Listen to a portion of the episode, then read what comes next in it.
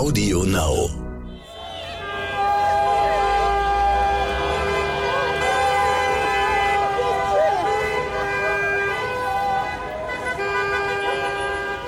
So klang das nach dem Wahlsieg von Joe Biden überall in den Großstädten, auch hier in New York, eine einzige Party, auch wenn Donald Trump die Niederlage nicht akzeptieren will. Die Erleichterung ist überall in New York zu spüren, auch Tage danach noch. Mehr Lächeln, freundliche Schlagzeilen.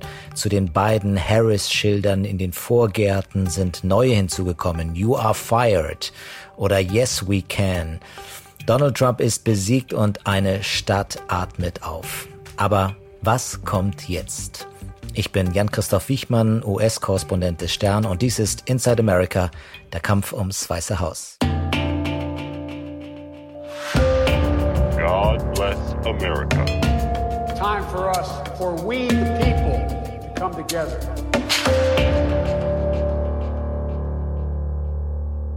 Der große Kampf ist erstmal vorbei, der Sieg über den Tyrannen und das darf auch für ein paar Tage mal gefeiert werden. Vier Jahre Trump, das war furchtbar anstrengend für viele Menschen, auch mental furchtbar anstrengend. Was wollen die Menschen nun von Joe Biden und Kamala Harris? Ich habe mich in den Straßen von New York umgehört, vor allem unter jungen Leuten, zum Beispiel bei Naya und ihren Freundinnen, drei Afroamerikanerinnen, die in Brooklyn auf dem Grand Army Plaza sitzen und immer noch in Siegesstimmung sind. Honestly, I just hope that Joe does a better job with climate policy. Yeah, yeah. That's the main thing that I think he can actually get done. Naya sagt, ihre große Hoffnung ist, dass Joe Biden in der Klimapolitik große Veränderungen bewirkt und auch durchsetzen wird. Bei einer sozialistischeren Politik macht sie sich dagegen weniger Hoffnung. Dafür sei er einfach nicht der Typ. Aber dass eine schwarze Frau Vizepräsidentin ist, das ist einfach großartig. Und ihre Freundin Melissa hat noch eine ganz andere Hoffnung. They should take advice from other people.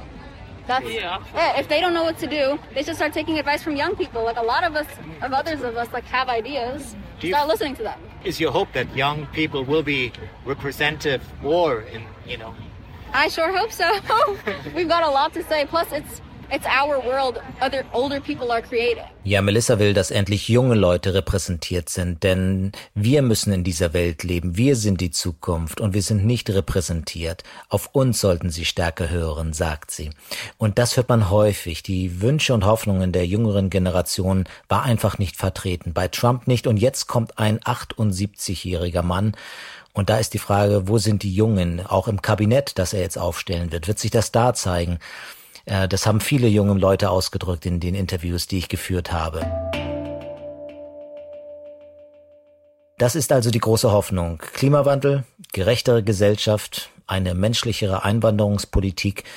In New York hört man das häufig und das sind andere Prioritäten als die, die ich auf dem Land gehört habe, wo man oft vernahm, dass es um Jobs geht, um Fracking in Pennsylvania beispielsweise, um christliche Werte, um solche Sachen wie das Recht, äh, Waffen zu tragen. Also da gehen die USA natürlich weit auseinander, Stadt und Land vor allem. Dieser Mann, mit dem ich hier in New York sprach, wünscht sich vor allem mehr Einheit für Amerika, weniger Spaltung und das ist ja das zentrale Thema bei Joe Biden. There definitely needs to be a unifying of our country. We're, we're a dysfunctional team. Let's put, for, for instance, you're from Germany. I'm sure if Bayern Munich was playing in which all of the team members were fighting, you would not win in the manner that you are with football. Well, that's where we are as a country. Where where the team members are not together, they're fighting. Some are destructive forces and they're selfish. That's our president now. And so, and then of course,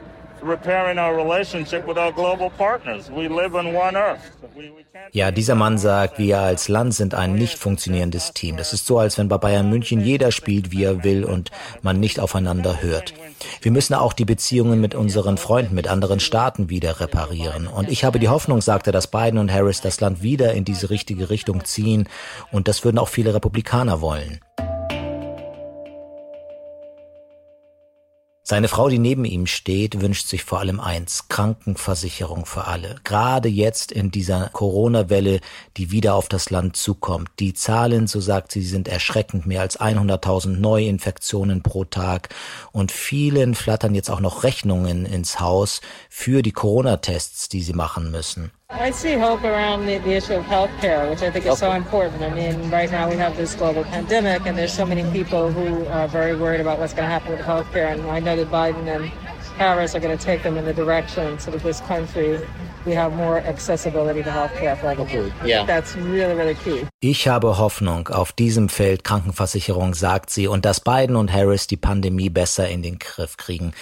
Die New Yorker mussten sehr leiden am Anfang der Pandemie. Es war im April und im Mai. Aber jetzt haben sie begriffen, dass man auf die Wissenschaft hören muss, im Gegensatz zum Präsidenten. Ja, all diese Themen sind wichtig, aber man hört auch heraus in den Gesprächen mit den New Yorkern, dass viele Menschen unter dieser Wirtschaftskrise leiden, dass sie ihren Job verloren haben, wie Nancy, und die hat außerdem auch Kolleginnen verloren durch Covid, und insofern hat sie ganz elementare Bedürfnisse. So what's the most important thing in the coming four years for America, for you? Um, jobs, because people have lost their jobs. Right. And um, secondly, too, we need the vaccine for the COVID. Yeah.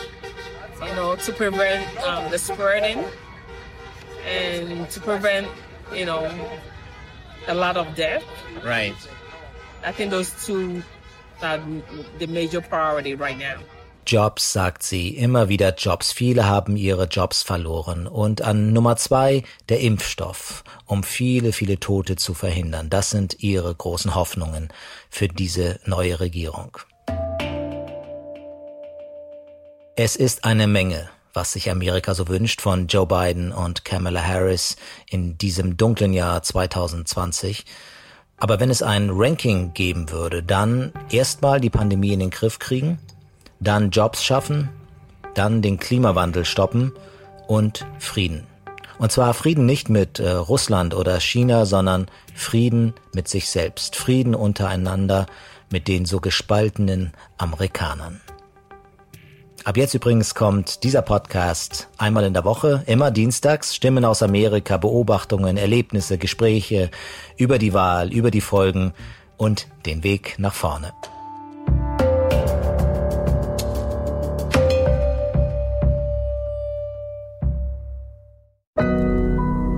Audio Now.